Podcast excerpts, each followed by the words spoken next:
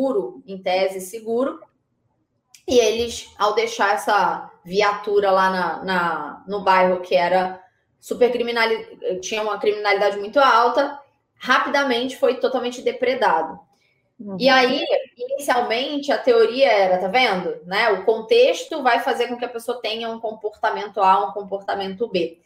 E aí, eles tiveram a ideia de quebrar uma janela da viatura que estava num bairro é, que normalmente não acontecia nada, era um bairro seguro e tal. E em 24 horas a viatura estava igualmente depredada como no bairro que já acontecia isso naturalmente, né? Então, isso demonstrou justamente o quê?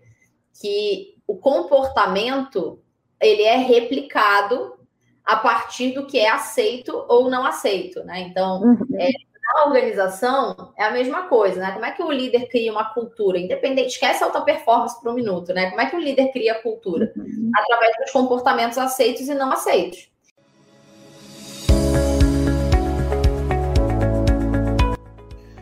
agora com mais um episódio do Beancast, um podcast de entrevistas da BI Machine, onde falamos de inovação e tecnologia na área de analytics com quem mais entende do assunto.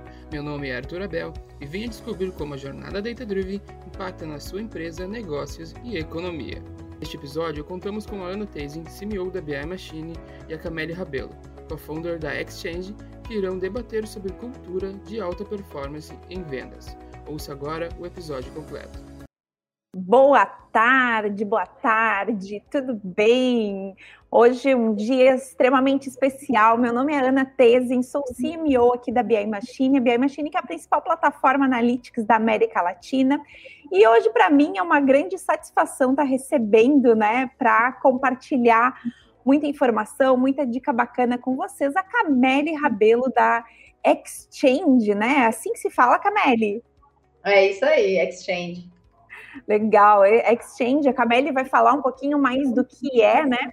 Mas antes de mais nada, eu queria falar assim, que eu sou super fã da Camille, eu acompanho o trabalho da Camille já há algum tempo, a gente já teve oportunidade de estar fazendo outros eventos ainda quando ela atuava em outros setores, né? Mas a Camille tem aí um papel super especial eu estou grávida, né? E a minha filha vai se chamar Cameli, né? Em homenagem a ela. Então, para mim, hoje é um marco extremamente importante, né?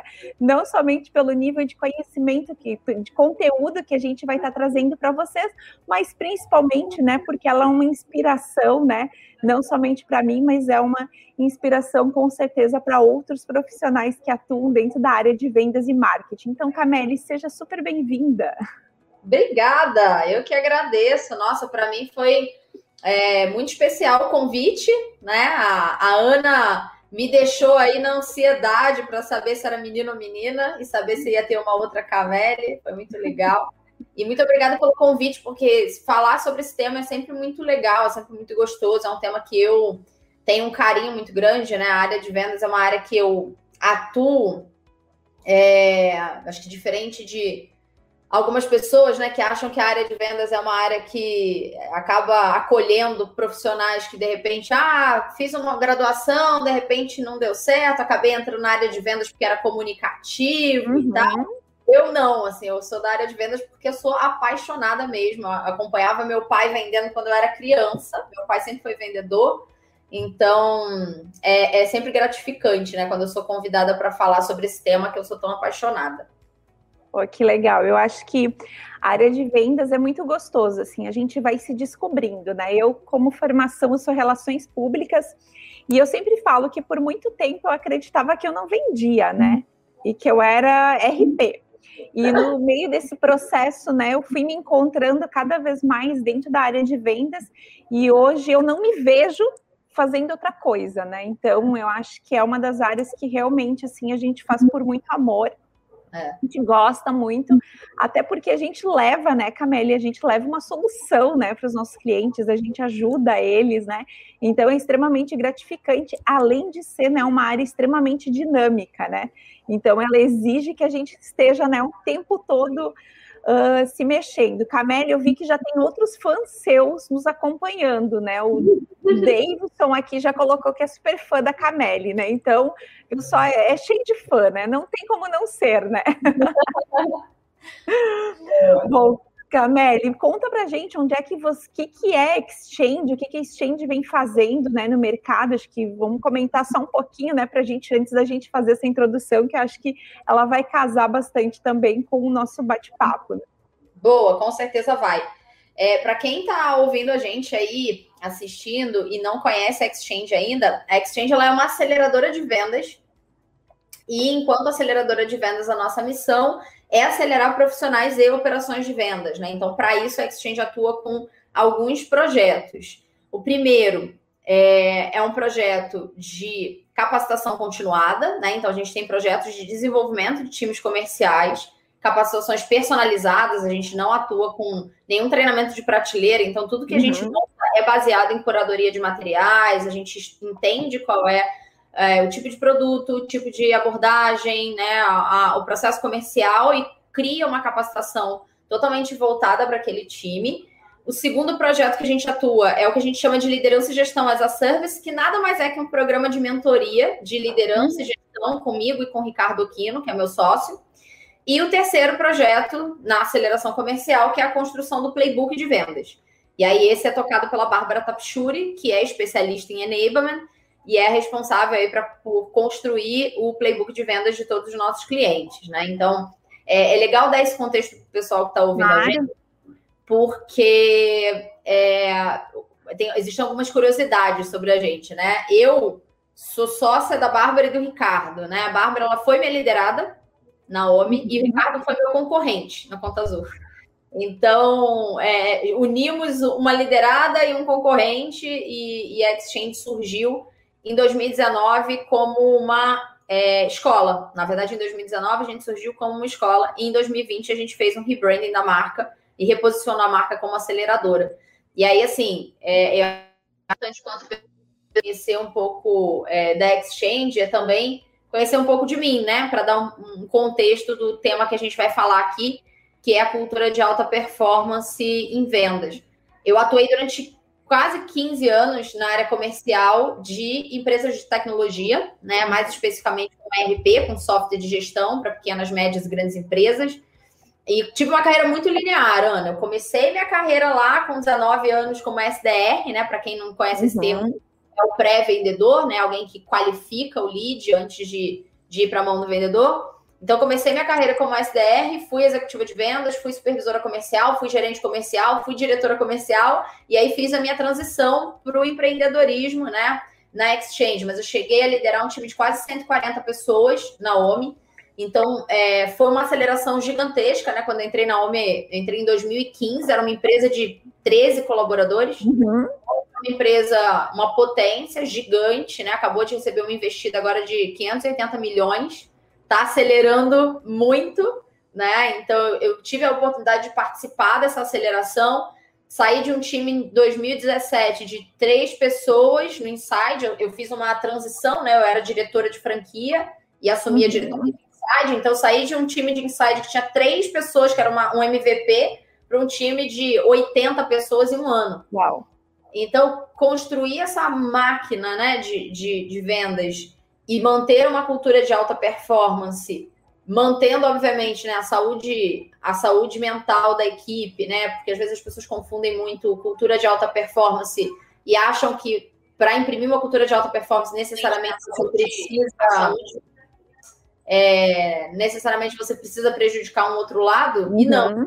Dá para você construir essa cultura de alta performance tendo uma equipe equilibrada, que trabalha em equipe, que se desenvolve constantemente. Então, acho que é um pouquinho disso que eu quero compartilhar com vocês aqui hoje.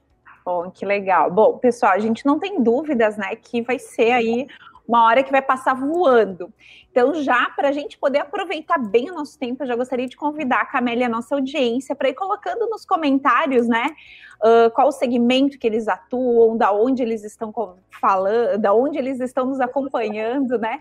Boa. E claro, se já quiser ir compartilhando, né, se já separou alguma dúvida, né, pré bate-papo também já pode ir colocando aqui. Eventualmente a gente vai respondendo já durante, né? Se se encaixar no tema que a gente está falando. Se não, também com certeza a gente vai estar tá respondendo depois. Bom, Bom, pessoal, falando então sobre cultura de alta performance em vendas, eu acho que vendas, né? A área comercial, ela é o coração das empresas, né?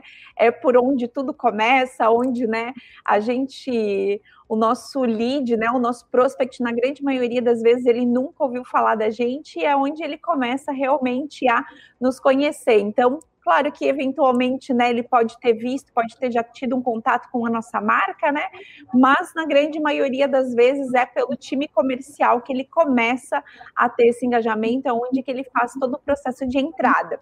E quando a gente pensa, né, e quando a gente olha, né, para um cenário de crescimento, de expansão, todos os olhares né, da empresa elas recaem sobre a área comercial e sobre né, o desempenho da área comercial.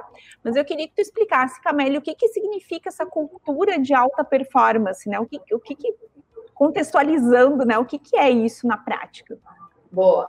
Eu acho que antes de falar de cultura de alta performance, na verdade, é importante a gente é, definir o que é cultura, né? Perfeito. Porque é, isso também, às vezes, é, um, é, uma coisa meio nebulosa que precisa ser desmistificada antes da gente falar de alta performance. Quando a gente fala de cultura, tem um, um material que eu gosto bastante, que é um artigo que se chama Janelas Quebradas. Uhum. Provavelmente algumas pessoas aí já devem ter ouvido falar desse artigo, né? De um teste que foi feito para avaliar comportamento né, das pessoas, para avaliar se o comportamento ele estava associado a um contexto social, por exemplo, ou ele estava associado a replicar um comportamento visto.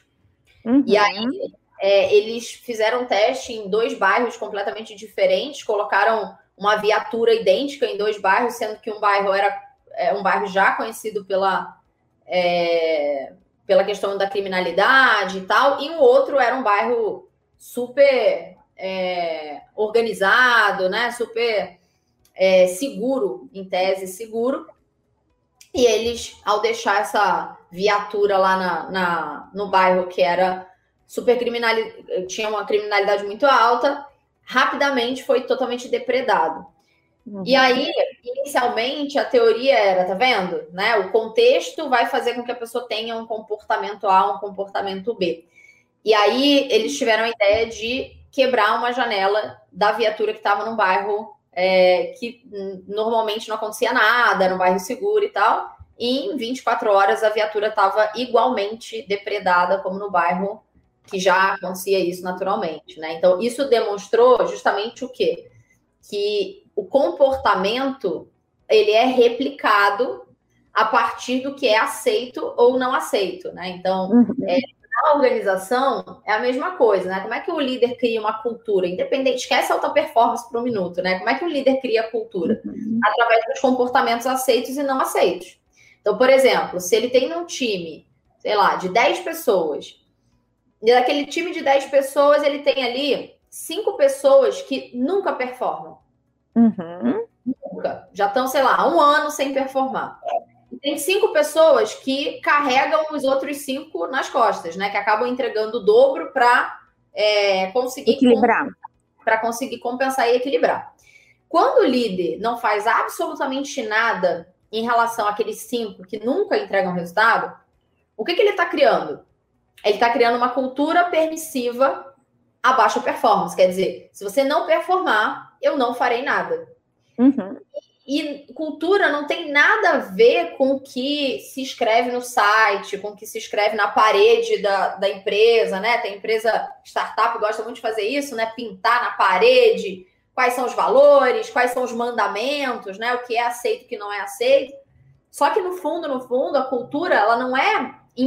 Você não imprime a cultura na equipe através do que está escrito numa parede. Você uhum. não imprime a cultura da equipe através do que está escrito no site da empresa.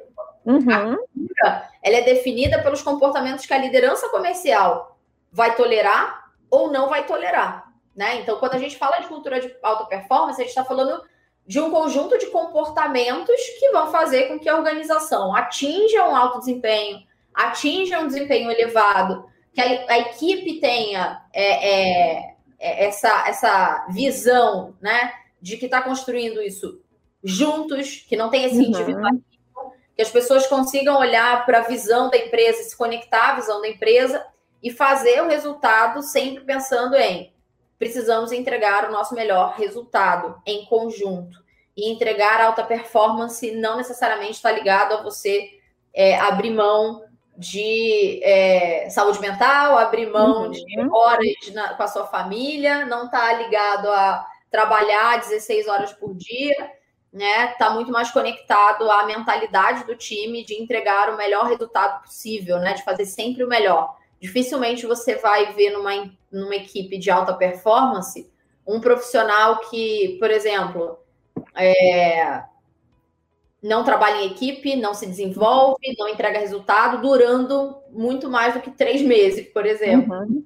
Né? Então, tem numa cultura de alta performance, existe uma tolerância baixa a performance que não está equiparada à média do time, né? Então, acho que isso é o, é o, principal ponto.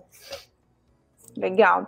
Acho que tem um livro que acho que é o ponto de virada, que ele fala um pouquinho sobre, sobre essa teoria e ele traz também algumas coisas sobre bem próximo a isso que falaste. Eu acho isso super importante, né, Camille, porque na verdade, às vezes, quando a gente vê em estruturas talvez muito mais tradicionais de área comercial, uh, a gente tem lá os nossos 80, 100 vendedores ou representantes, e geralmente a gente costuma, né, quando a gente não faz o, o acompanhamento, quando a gente olha, tem aqueles dois, três representantes, vendedores que realmente estão batendo meta, né?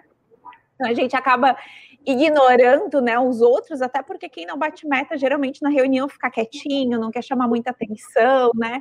Então ele fica ali mais escondido. Mas, Camille, por onde é que a gente começa nessa construção, né? Eu acho que você falou muito de pessoas, são, é realmente pelas pessoas que a gente começa a estruturação do nosso time?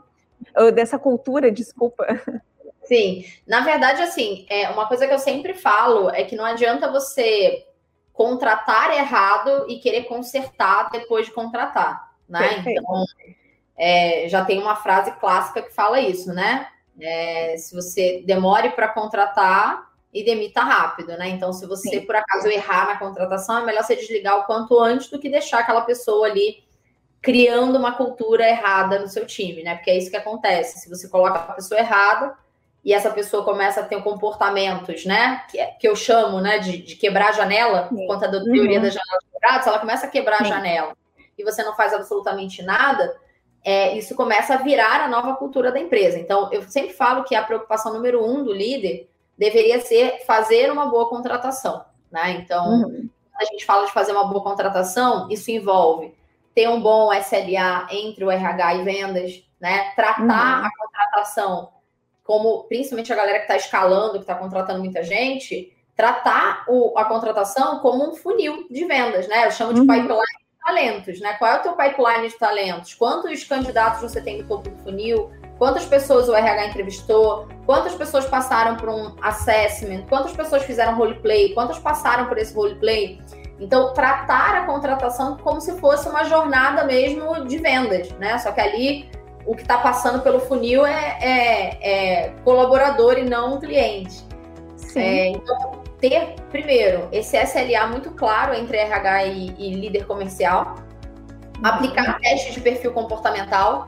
Eu ainda vejo, assim, pelo menos nas turmas que a gente abre, né, de liderança e gestão em vendas, é, em, em 90% dos casos, os líderes comerciais não são analistas comportamentais eles não conhecem nada de análise comportamental. Então, assim, uhum. pelo feeling e não por Sim. conhecimento e conhecimento de fato técnico, né? E aí, ó, o perigo. Tem muitos profissionais de RH que também não são analistas comportamentais. Sim. E aí você esbarra nessa situação, né? O RH tá me passando um candidato que não tem perfil comportamental para vaga e eu, por não ter o conhecimento, deixo passar, né? Sim.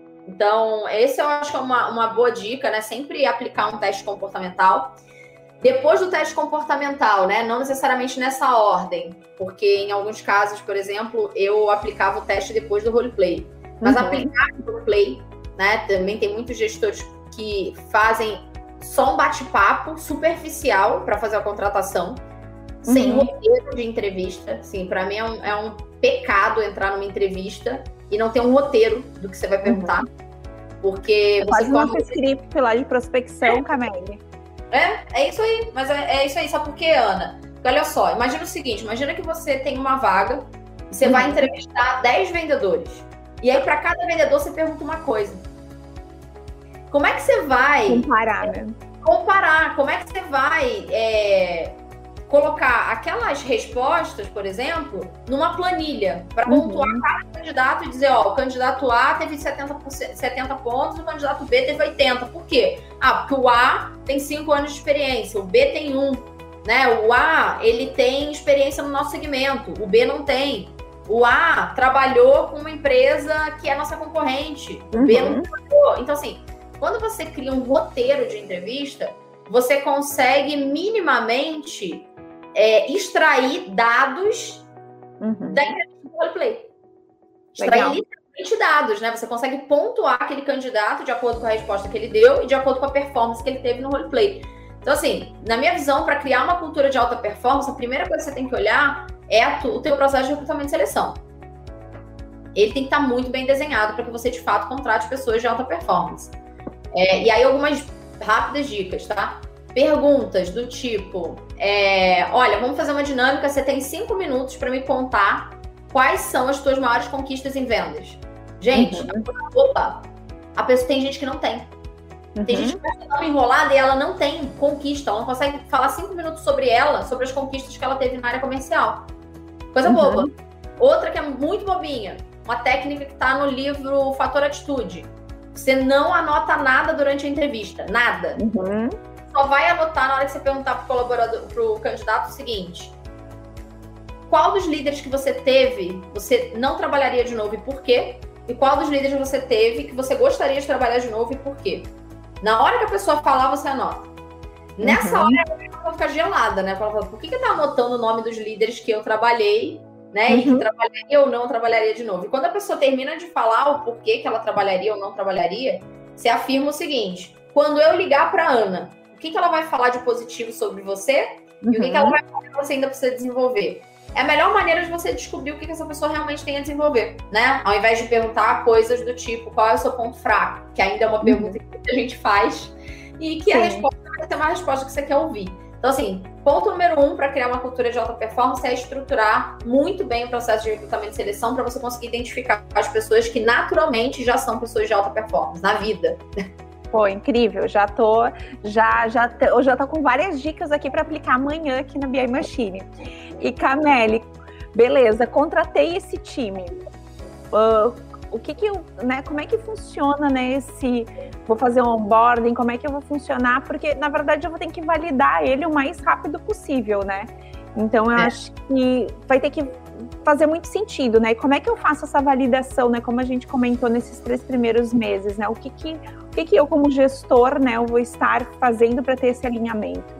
Boa. Tem um, um, outro livro que eu quero indicar para vocês, que é um livro chamado Gente de Resultados, que eu sempre usei ele como base para tomada de decisão da permanência ou demissão das pessoas na minha equipe, né? Então ele é uma matriz que avalia só dois aspectos, né? Eu vou avaliar performance e vou avaliar comportamento, atitude, cultura, né? Então, durante os primeiros meses do profissional, a gente precisa avaliar se ele realmente tem o fit cultural com a empresa, porque a gente pode ter errado, né? Claro. Mesmo com, vou te falar que mesmo com assessment, né? Eu usava o Mindsight como assessment para avaliação de fit cultural, mas às vezes mesmo uhum. com avaliação de fit cultural, às vezes tinha ali um, um ponto delicado de, de, de, de, cultura daquela pessoa que precisava ser corrigido. Então, nesses primeiros três meses, você precisa avaliar dois aspectos: a, a, a, o fit cultural dessa pessoa e performance, né? Só que o que acontece? Qual é a grande falha que eu vejo os líderes cometendo? E aí depois demitem profissionais, às vezes profissionais bons, tá? Não uhum. demitem não, profissionais bons são demitidos por baixa performance. Porque uhum. teve um, uma entrada desestruturada não Perfeito. montou um onboard, não deixou claro o ramp-up. Acho que são dois pontos aqui que vale a pena a gente reforçar. Perfeito. Como é que você quer definir alta performance se o cara não sabe qual é a performance que ele tem que entregar? Uhum, ele não sabe onde ele tem que chegar. É, eu tenho que ser alta performance. Beleza, mas qual é a performance esperada? Não sei, mas me falaram que eu tenho que ser alta performance. E as pessoas começam Eu não sei nem o que significa. Eu não sei nem qual é a minha meta, mas eu tenho que ser alta performance. E aí é que começa o equívoco e as pessoas começam a trabalhar pelo esforço e não pelo resultado. Como a uhum. pessoa não sabe o que ela tem que entregar, ela começa a trabalhar loucamente. E aí trabalha 11, 12 horas por dia e não vê o resultado chegando. Né? Porque não é uma questão de esforço, é uma questão de estratégia a entrada do teu colaborador deveria ser muito estratégica. Você deveria montar o onboard, incluindo o quê? conhecimento da empresa, conhecimento de produto, conhecimento de processo, conhecimento de negócio, né? Então, conhecimento de vendas, conhecimento de negociação. Só para vocês terem uma ideia, o onboarding do meu time tinha uma duração de 25 dias. Uhum. Eu vejo vendedor que entra, fica dois dias de carrapato com sênior e começa a trabalhar. Assim. Na... O que, que ele aprendeu, né? É, e outra coisa, ele pode até ter trabalhado, né, Camille, por exemplo, né, falando, pode até ter experiência, mas a experiência, o seu processo, ela é totalmente diferente, né? Então a gente, mesmo ele tendo lá várias uh, várias coisas, várias experiência no meu concorrente, experiência no meu segmento, tanto faz. Mas é diferente, né? A gente não pode simplesmente colocar beleza, a partir de amanhã você começa a vender, né? Mas é o que acontece na maioria dos casos, né? As pessoas contratam às vezes um vendedor que já tem alguma experiência e acha que esse vendedor ele vai fazer o resultado sem nenhum tipo de treinamento, né? E a uhum. grande verdade é que os vendedores, é, quando você começa a, a conversar com esses vendedores que a gente supõe que tem experiência, eles de uhum. fato não têm a bagagem acadêmica de vendas. São pouquíssimos os vendedores que são estudiosos de vendas. Pouquíssimos vendedores são acadêmicos. A maioria dos vendedores uhum. são vendedores que performam porque trabalham em vendas há muito tempo. Exato. Acompanhando algum vendedor e aprender uma coisa ali, outra coisa aqui, mas não são acadêmicos. Então, assim, tem que estar um banho de loja. Não importa se você contratou um vendedor que tem um ano de experiência ou dez anos de experiência. Uhum. Tem que estar um banho de loja porque ele não conhece teu produto, ele não conhece teu negócio, ele não conhece a persona que você vende. Exato. Ele não conhece teu processo, que de repente tem, ah, mas o vendedor conhece o CRM-A, mas você usa o CRM-B. O CRM-B é diferente. Conceitualmente, os CRM são iguais, mas as features do produto são diferentes. Então, Exato. Então, a entrega, né? Eu acho que entra muito aqui uma questão também que é um ponto meio intangível, né? Que eu sempre digo, às vezes, quando a gente compara, né? Eu sou tecnologia, então, às vezes, quando eu comparo outras soluções, beleza, nível de feature, elas são próximas. Mas qual é o meu propósito como empresa? O que, que realmente eu quero entregar né, para o meu cliente? Aí que entra né, os grandes diferenciais que muitas vezes você não pode entrar somente a nível de funcionalidade, a nível de feature, porque ele vai estar tá comparando. Quando, ele, quando eu entro nesse nível, eu sempre digo que ele compara feature com feature. Mas quando eu entro no nível de entrega, ele tá, eu estou entrando num outro nível, né, de, de entrega para o meu cliente. E isso, né, Camélia, eu acho que ela é aplicado para qualquer segmento, né, seja indústria, seja empresa de tecnologia, para qualquer coisa. E acho que quando o outro ponto que você falou sobre um uh, estudioso da área de vendas, eu acho que é um outro fator que é fundamental. Porque, afinal de contas, a gente tem que entender de comportamento, a gente tem que entender sobre o processo decisório, a gente tem que entender sobre fatores, né, uh, sobre saber ler o nosso cliente, saber, né, criar uma empatia, saber uh, ter outras coisas que não tem nada a ver sobre eu conhecer meu produto, né? Mas e sim conhecer quem está lá do outro lado, né? É isso aí, é isso aí. E aí acho que é um ponto que vem junto com o boarding é ter o cuidado de não só criar um ramp-up é, coerente, né? Eu, eu testei o, o, nosso durante sete meses antes de oficializar ele como ramp-up, é, mas abrir isso para o colaborador no primeiro dia, né? No welcome. Uhum. Boas-vindas, né? O colaborador acabou de chegar você vai fazer o welcome, vai apresentar a área, uhum. cara, apresenta o ramp-up, já mostra como é, olha, no primeiro mês você não vai ser cobrado por meta, mas você vai ser cobrado pelo resultado no estudo, nas uhum. provas, nas validações, nos roleplays e tudo mais. Né? No segundo mês, a gente espera que você entregue 50% da meta. No terceiro, 80% da meta. No quarto, 100% da meta. E se você não entregar a meta, qual é a gestão de consequência? Ó, alta performance tem a ver com isso também. Qual é a uhum. gestão uhum. de consequências que eu vou aplicar se a pessoa não entregar? E também não adianta falar, olha, o ramp-up é esse aqui, mas se você não entregar, não vai acontecer nada. Tá tudo né? certo. Tem que acontecer alguma coisa, né? Essa pessoa tem que receber um feedback, tem que entrar em plano de ação, tem que ter um plano de recuperação. Se não recuperar, ela tem que ter ciência de que ela pode ser desligada por performance. Então, eu acho que esses dois andam muito juntos, Ana. O onboard e o ramp-up são, tipo, andam de, de mãos dadas. Legal. E outra coisa que eu tenho uma. que a gente vê muito, né, Cameli, é a questão do beleza, né? implementei alguma coisa nova dentro do meu time, todo mundo começa extremamente engajado. É mais ou menos que nem eu brinco que é participar de um congresso, participar de um seminário, a gente sai, né, com aquele brilho no olho, achando que ou a gente vai, na verdade, eu sempre brinco, né? Que às vezes a gente vai participar de alguma coisa e acha que é só dar uma polida na máquina, né? Que só vai lá dar uma ajeitada, porque você já sabe quase tudo, né? E você sai cheio de ideias e realmente começa a colocar em prática. Hoje mesmo eu estava conversando, né, com uma com uma, com uma outra empresa, eles estavam me relatando justamente isso, né? Que no período que estava em consultoria, tinha muita coisa bacana sendo executada, né? E quando a consultoria saiu, automaticamente foi se perdendo isso aos poucos, né? Então, às vezes a gente vê que às vezes a gente vai tentando, né? E às vezes o gestor não é nem por, por não querer, mas é realmente por falta de tempo e tudo mais. Mas como é que a gente faz, Cameli, para manter o meu time engajado? Como é que a gente faz para realmente manter eles numa mesma partida, né? E não somente né, naquele start, naquele processo de aceleração eh, né, de início e depois vai, vai decaindo. Boa. É, eu acho que aí a gente tem um mix de, de gestão e liderança, né? Uhum. É, durante a gestão, para você manter o ritmo da galera, é importante você usar, por exemplo, Agile no uhum. teu processo de gestão, né? Então, você precisa acompanhar o, o teu colaborador diariamente, né? Fazer daily, é, bater o resultado que ele fez no dia anterior, o resultado que ele tem que entregar no dia, quais são os desafios que ele teve no dia. Então, querendo ou não, esse ritmo que o gestor imprime na, no acompanhamento da equipe faz com que a equipe perceba que existe uma cultura de alta performance ali, né? Então, mas isso é uma coisa. Isso tem mais a ver com gestão comercial e não com liderança comercial, né? Como o gestor imprime essa batida de bumbo. Tem gestor, por exemplo, que faz reunião uma vez por semana, tem gestor que faz reunião de 15, 15 dias. Na minha visão, o gestor deveria tratar a meta como um projeto, né? Projeto é projeto, é tudo que tem início, meio e fim. A meta uhum. começa dia primeiro termina dia 31. Tem início, meio e fim, né? Exato. Eu sempre gostei de usar métodos ágeis para acompanhar. E eu brinco, e eu brinco, Cameli, que todo mês é um novo desafio, né? Porque todo mês, beleza, encerrou lá no dia 30, dia 31, no mês que vem, beleza, vamos recomeçar a nossa meta. Claro que a gente pode ter as metas trimestrais, metas semestrais, anuais, né? Mas todo mês a gente recomeça.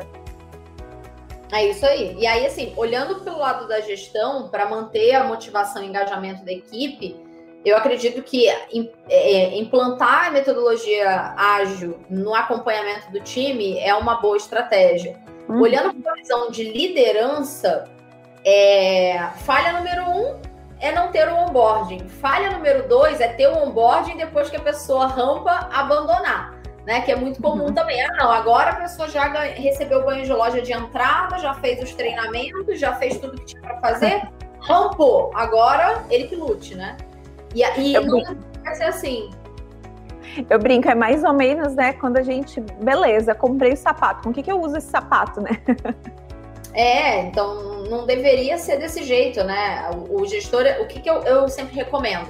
Primeiro, para o gestor conseguir desenvolver a equipe, ele precisa saber o que, que a equipe tem que é, se desenvolver, né? Então, no, no que, que a equipe tem que se desenvolver? É, primeira coisa que tem que fazer é roda de competências, né? Então, uhum. em tese, o gestor ele deveria criar a roda de competências da equipe, é, definindo, por exemplo, o que, que minha equipe tem que entregar. Minha equipe tem que saber spin selling, minha equipe tem que saber GPCT, minha equipe tem que saber programação neurolinguística em vendas, a minha equipe tem que... O que, que a minha equipe tem que, de fato, saber para performar? Legal. Definido isso, né, definida essa roda de competências, você tem duas eu acho que você tem uma ferramenta que te gera dois insumos importantes para manter essa, esse desenvolvimento contínuo. Uhum. Um é que a roda de competências é a base para o coaching técnico em vendas. Se você uhum. não tem uma roda de competência, você não consegue aplicar coaching técnico. Segundo, que você consegue transformar essa roda de competências em um escopo de capacitação continuada. Uhum. Você consegue montar um programa de capacitação continuada a partir da roda de competências. Então, por exemplo, se lá na roda de competências do vendedor é, da BI Machine está dizendo que ele precisa é, aplicar, conhecer e aplicar Challenger Sales, uhum. você, primeiro, tem que ter no teu playbook toda a instrução de como aplicar. Você tem que cobrar do vendedor que ele aplique nas sessões de coaching. Então, você vai assistir uma gravação de uma reunião dele e avaliar se ele está ou não está utilizando. E você tem que criar uma cadência de treinamentos onde entre esses temas que ele vai ver na capacitação continuada interna, ele vai ver Challenger Sales em pé, sentado, deitado, do avesso. Quer dizer, não é dar o um treinamento uma vez. Por exemplo, o spin, só para você ter uma ideia, Ana, a gente fazia o spin de vários formatos. Assim, tinha uma semana que a gente falava de spin usando uma dinâmica de construção de perguntas. Na outra semana, a gente falava do spin com roleplay. Na outra uhum. semana, a gente fazia o que a gente chamava de vale a pena ouvir de novo. Pegava uhum. então, todo mundo ouvia, avaliava as perguntas de spin e o time dava feedbacks positivos e feedbacks de melhoria.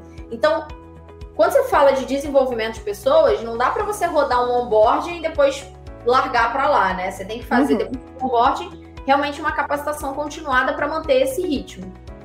Eu sempre falo, né, Camélia, eu costumo dizer que gestão, liderança, qualquer, né, indiferente do termo, né, ele dá trabalho, né?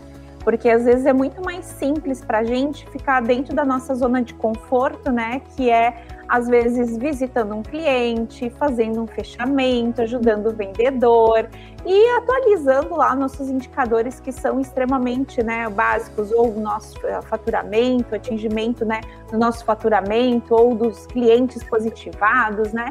E a gente acaba esquecendo, às vezes, de olhar, né, por exemplo, quanto da minha carteira eu consegui vender, ou quanto eu não consegui positivar da minha carteira de clientes, quantos clientes novos eu consegui trazer, enfim, que realmente, né, isso dá trabalho, seja no desenvolvimento, né, do nosso time ou de acompanhamento deles. E a gente acaba, percebendo muito, né, Cameli, que as metas, elas são olhadas somente no final do mês. E a gente acaba olhando aquela meia dúzia de indicadores, né? Que são os indicadores que são básicos, né? Por exemplo, falando né, da indústria, às vezes, né?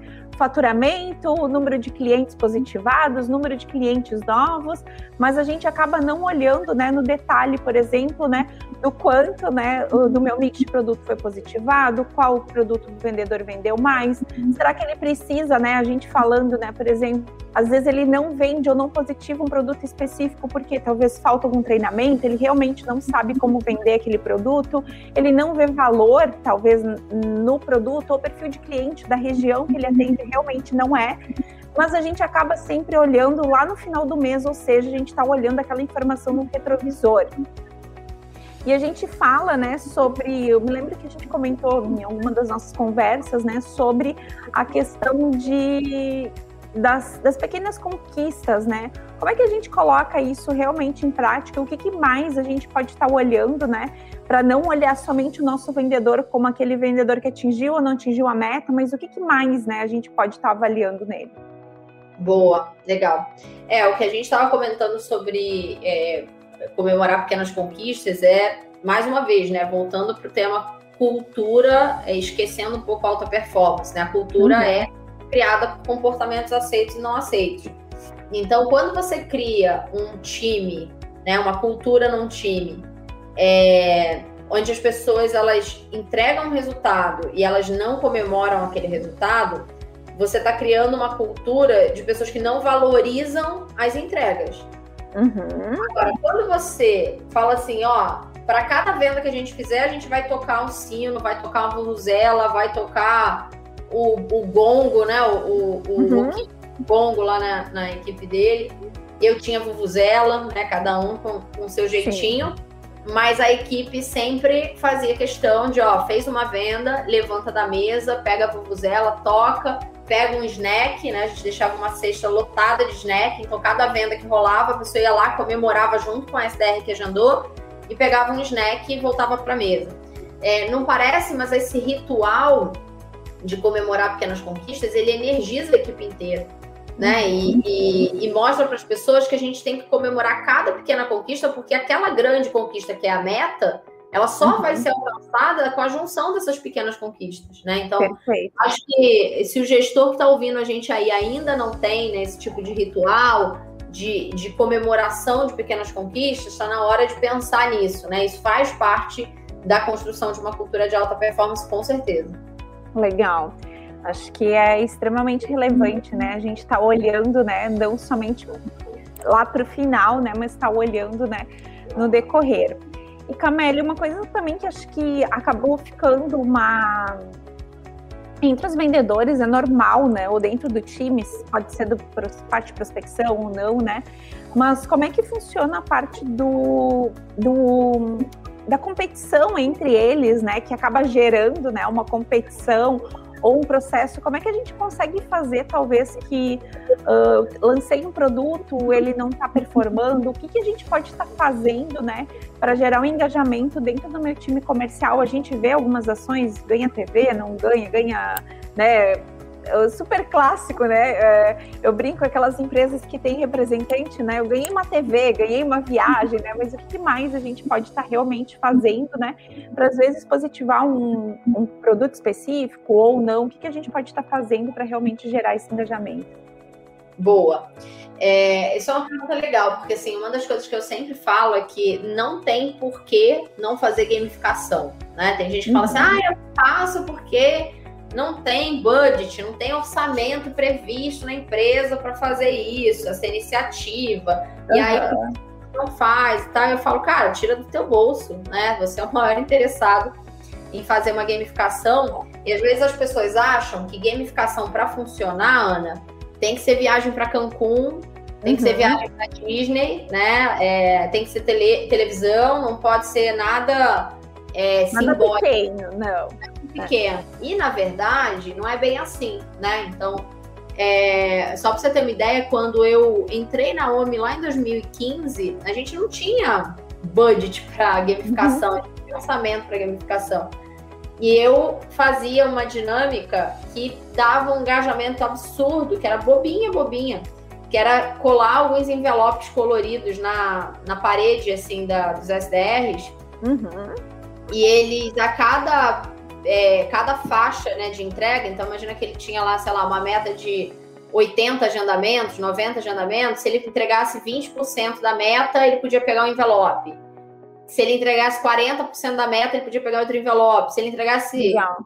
80% da meta, ele pegava outro. E se batesse a meta, tinha um envelope, que era um envelope que a gente falava que era aquele envelope desejo, né? Que era um envelope uhum. preto. Ficava lá, que era o único envelope que eles sabiam qual era o valor que tinha dentro. Então, todos os outros era na sorte, né? Ele tirava um envelope, podia ter 5 reais ou podia ter 50. O envelope preto era um envelope que tinha 100 reais, então ele sabia que aquele envelope tinha um valor maior. Então, eu sempre criei essas gamificações muito mais para gerar estímulo é, e competitividade saudável do que efetivamente é, para gerar uma competição não sadia, né? Não saudável. Então, o que eu sempre fiz muito e que dava muito certo era ouvir a opinião deles. Às vezes o gestor fica assim: ah, mas se não for um prêmio mega, o que, que eu vou uhum. dar? Vou dar um almoço? A pessoa não vai querer. E aí, o que, que a gente fez lá na equipe para começar a gamificar com coisas mais simbólicas? A gente uhum. fez uma pesquisa, a gente rodou uma pesquisa com o time, perguntando o que, que eles gostariam de ganhar até 60 reais, né? Então, o que, que eles uhum gostariam de ser gamificados com valor de até 60 reais. E foi quase unânime, os meninos pediram almoço e as meninas pediram massagem. Ai, que então, delícia! É, então a gente começou a fazer uma ação, por exemplo, de meta semanal batida, porque é muito comum na área comercial que o resultado fique para a última semana. Infelizmente, isso ainda é muito comum, né? Então, o, o, gestor ele acaba ficando sem muita previsibilidade, toda a projeção dele vai caindo, vai caindo, vai caindo. Quando vê, acumula tudo na última semana e aquele, uhum. aquela pequena arritmia, né? Que rola na última semana do mês. Então, para diminuir isso, o que, que a gente fez? A gente criou uma campanha onde toda sexta-feira era o último dia do mês. Legal. toda feira a pessoa que teve o melhor resultado, né, a melhor entrega, obviamente superando a meta, ela, uhum. ela podia estourar uma bexiga gigante. Sabe aquelas bexigas que a gente faz em festa de criança, que tem. É, que tem bala, que tem doce dentro, né? A gente comprava uhum. aquelas bexigas e deixava os prêmios ali dentro. Legal. É, é, e aí a pessoa na sexta-feira podia estourar aquela bexiga e ela já sabia que ou ia receber um almoço, ou ia receber uma massagem, mas eram prêmios que eles escolheram. Então o engajamento era alto, né? Então a minha dica para quem quer começar a criar gamificação, não precisa fazer, tipo, viagem para algum lugar, não precisa fazer um negócio extraordinário. Às vezes, essas gamificações que são mais simbólicas, uhum. elas geram um impacto muito mais positivo do que essas gamificações com grandes prêmios que fazem com que o comportamento do vendedor mude. Uhum. Né? Muito legal. Bom, eu, bom, eu já sabia, né, que seria uma aula, né? Porque conteúdo a gente é o que não falta, né? Uh, eu vi uma pergunta ali da Marcela: quais são os indicadores de performance monitorar, além desses básicos, faturamento, positivação? O que a gente consegue estar tá monitorando? Eu sei que a Camélia trabalha, atende né, tanto clientes que são indústria quanto área de tecnologia. O que, que, que, são os indicadores assim que tu diria? Bom, esses aqui são os básicos, né? São café da manhã. Boa.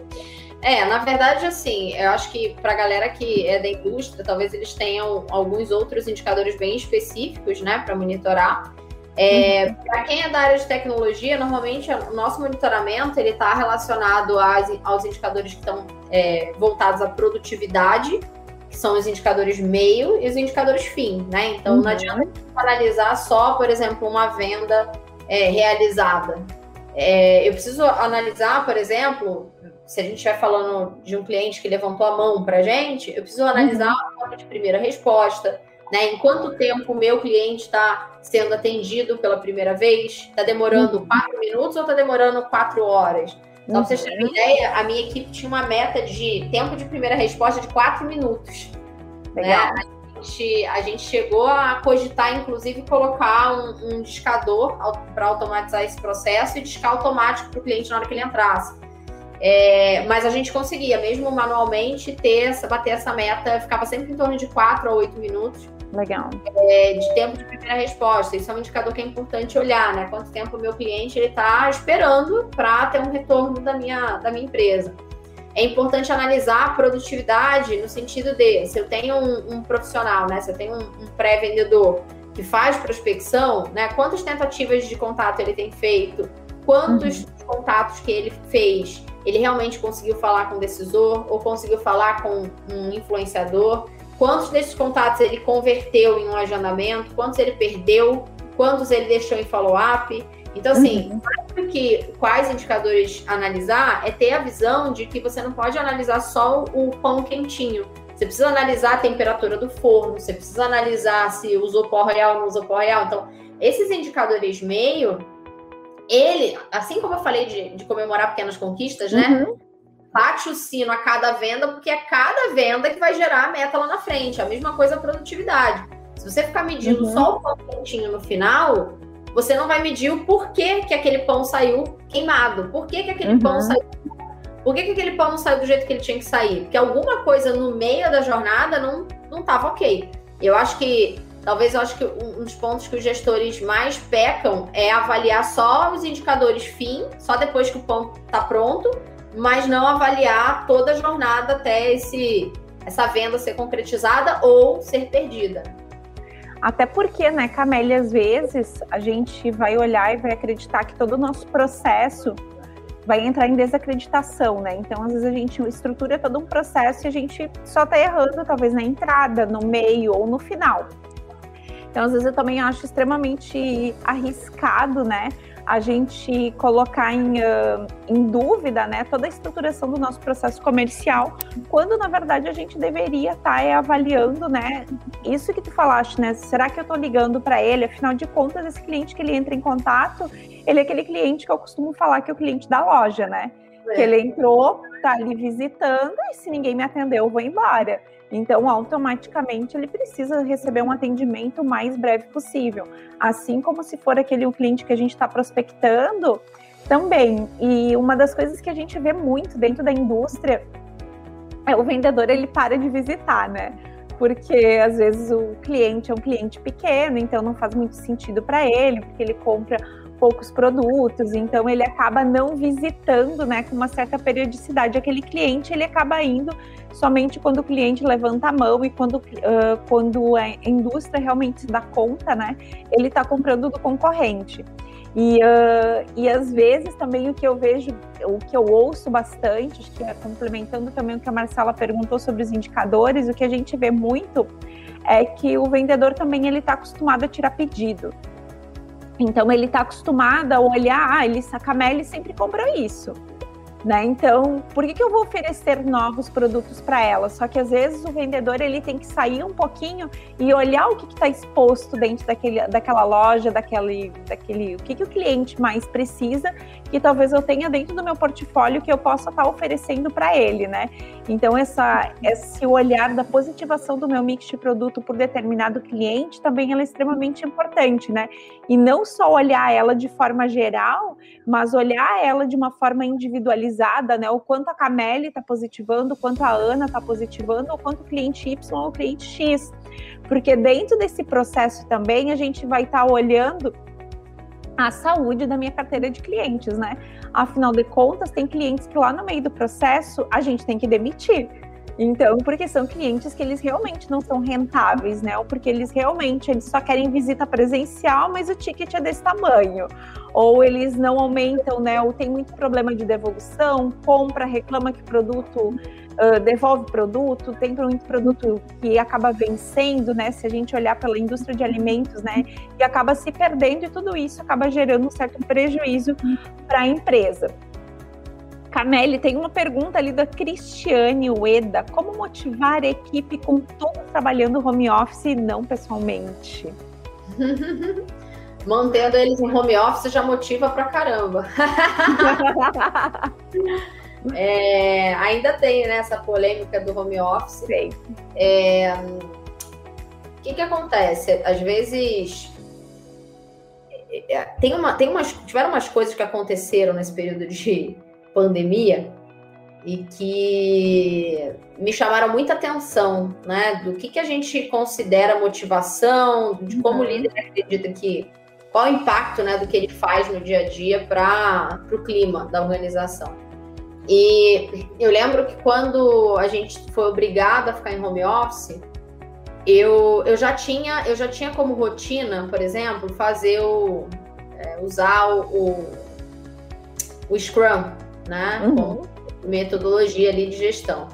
Então, as pessoas no presencial elas já tinham esse hábito, né? De chegar de manhã, ficar ali em pé, rapidinho, reunião de 15 minutos, e aí qual foi o resultado de ontem? O que, que você precisa entregar hoje? Precisa da minha ajuda para alguma coisa? Sim, não.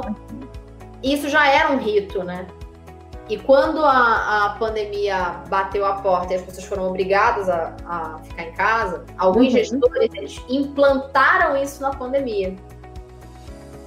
E isso foi muito mal visto por muitos liderados, né? Os liderados, ao invés de olhar para isso como uma coisa legal, tipo, pô, que legal, a gente está usando métodos ágeis, né, na, na, gestão da equipe e tal. Muitos liderados viram aquilo como microgerenciamento. Tipo assim, você uhum. nunca fez reunião diária comigo. Aí agora você quer fazer uma reunião diária comigo 9 horas da manhã para saber se eu tô acordado, né? Uhum. Essa foi a que muitos tiveram. É, eu tive um caso de uma aluna, por exemplo, que ela, a empresa colocou como regra que todo colaborador, quando começasse a trabalhar, tinha que mandar um e-mail. Tinha alguns que mandaram que, que, tinha que ligar a câmera e ficar o tempo todo, o dia todo, com aquela câmera ligada, né? É, eu tive um liderado meu que foi trabalhar numa outra empresa, me ligou desesperado, falando, cara, tá horrível aqui, tipo, se eu levanto para ir ao banheiro, as pessoas sabem quanto tempo eu demorei no banheiro, porque eu tô com a câmera ligada o dia todo, parece o Big Brother, né? Então, assim, às vezes, quando as pessoas me perguntam isso, ah, como motivar as pessoas no trabalho é, é home office e não pessoalmente? Gente, é muito simples, não tem complexidade. Primeiro, confiar nas pessoas. É a Com primeira certeza. coisa. Sim, se, se, você confiar na sua equipe, já é o primeiro fator de motivação. Porque você não vai mandar ninguém abrir câmera o dia inteiro, você não vai ficar uhum. controlando a hora que o colaborador para para comer, você não vai ficar controlando a hora que ele começa, a hora que ele termina. Principalmente em vendas, isso é tão fácil. Ter performance, tem meta. Exato, exatamente. E eu acho que um outro ponto que entrou muito, Camille, que muita gente também não tinha uma cultura de estar tá olhando os indicadores, e também começou a implementar isso. Então também tem formas, eu acho, da gente expor isso para o time, né? Por exemplo, eu estou olhando a tua produtividade, ou o teu número de ligações, ou teu tempo em linha, ou qualquer coisa nesse sentido, eu não estou olhando porque eu estou te controlando, e sim porque isso é uma das ferramentas que eu tenho para conseguir te ajudar. Uhum. Então, se eu não sei, por exemplo, qual a temperatura que você ligou o forno, eu não sei quanto tempo você deixou o pão assando, eu não sei quanto tempo você deixou ele lá no processo de crescimento, eu não vou saber se por que, que o pão está dando errado. Por que deu ruim no meu pão? Não sei. Posso te ajudar, né? E você pode, ser a, você pode ser a Masterchef mais incrível do mundo. Se você não sabe qual foi o processo até chegar naquele pão queimado, talvez você não consiga ajudar a definir a temperatura do forno. É isso que a gente faz na prática, né? Quando a gente está falando de liderança de times comerciais, para você ajudar o liderado, você precisa saber onde é que está o gargalo dele. Exatamente. E acho que daí quando a gente olha né, para a questão do home office, eu acho que é importante sim a gente criar esses, criar ou manter esses rituais e não deixar com que se percam. Claro que é um grande desafio, né? Eu acho que Uh, sem dúvidas, né? É, é um desafio trabalhar ou não, né? No, no, home office, no presencial. Só que eu acredito que se tu não tiver uma cultura da onde tu tens esse esse engajamento no presencial, no home office ela vai acabar se distanciando ainda mais. Sim. Então, na verdade, é, ela vai ela vai ser só um reflexo daquilo que já estava no presencial. Então, pouca coisa vai se mudar, mas claro, né? Sempre tem alguma alternativa, alguma coisa que a gente possa estar tá fazendo. Bom, pessoal, o nosso tempo, né, passou voando, né? Passou muito, muito rápido mesmo. Uh, Cameli, só tenho para te agradecer e eu queria que tu comentasse aqui com a nossa audiência para quem quiser seguir a Cameli, saber mais do que a Cameli está fazendo, mas principalmente, né, para ter dicas incríveis né, dentro da parte de vendas, que é o que a Cameli compartilha muito sobre liderança, gestão, né? Então, aonde as pessoas te encontram, onde a gente consegue mais conteúdo? Eu vi que teve pessoas já perguntando, né, para esse webinar ficar melhor, somente um material, com certeza. Depois o pessoal vai estar até compartilhando, né, os, uh, alguns livros, né, que você comentou, os artigos também a gente vai estar comentando, enviando também pelo, pelo nosso e-mail depois de agradecimento, mas aonde a gente encontra? Boa. Eu acho que assim, de todas as redes sociais, eu sou mais ativa no Instagram, muito mais ativa no Instagram e LinkedIn. Então, para quem quiser me acompanhar, o meu arroba é arroba Camille Rabelo. É, a gente posta na rede social da Exchange, né? Que é arroba Escola Exchange, conteúdo todo dia. Então, todo dia tem conteúdo novo lá. A gente tem uma equipe de marketing que cuida com muito carinho do nosso, do nosso Instagram para levar sempre Legal. conteúdo divertido, às vezes um conteúdo mais é, profundo, às vezes um conteúdo mais leve, mas todos os dias a gente posta um conteúdo lá. Então, para quem quiser acompanhar, ver novidades, saber o que a gente está fazendo, as próximas turmas, né? A gente tem esse ano a gente tem mais uma turma de liderança, gestão e vendas, só mais uma e Uau. fecha a lojinha. Esse ano a gente tem mais uma turma e fecha a lojinha, né? Então aí a gente só volta no ano que vem. Então, para quem quiser saber mais, conhecer sobre o programa de liderança e gestão em vendas, que é um programa que tem uma pegada, Ana, muito legal, porque ele não é uma capacitação é, voltada.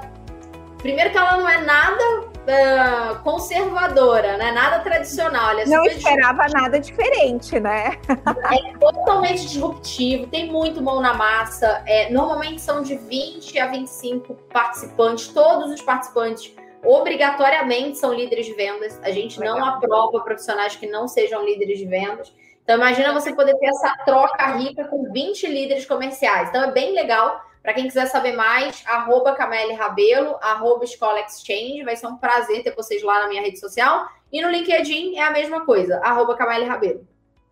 Perfeito, então. Bom, pessoal, Fica aqui o nosso agradecimento em nome de todo o time da BI Machine, né, pela participação de vocês. Para quem estiver assistindo depois o replay, assistindo a gravação deste super bate-papo, né, fica aí o nosso convite para continuar nos acompanhando, né, seguindo, né, os nossos conteúdos. Sem dúvidas, seguir a Cameli vai ser uma um, vai enriquecer ainda mais o dia a dia de vocês, porque acredito, né, como a gente comentou lá no início, né, para você ser um profissional de vendas, né, a gente tem que realmente ter uma quase uma formação acadêmica e essa formação acadêmica ela entra justamente nessa troca de experiências.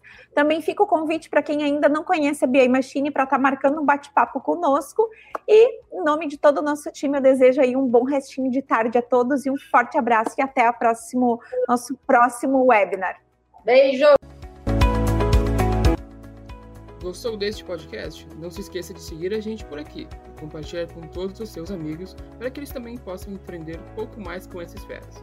Como gerar informação de forma inteligente para a sua empresa. Assista esse conteúdo pelo canal da BI Machine no YouTube. Espero vocês lá.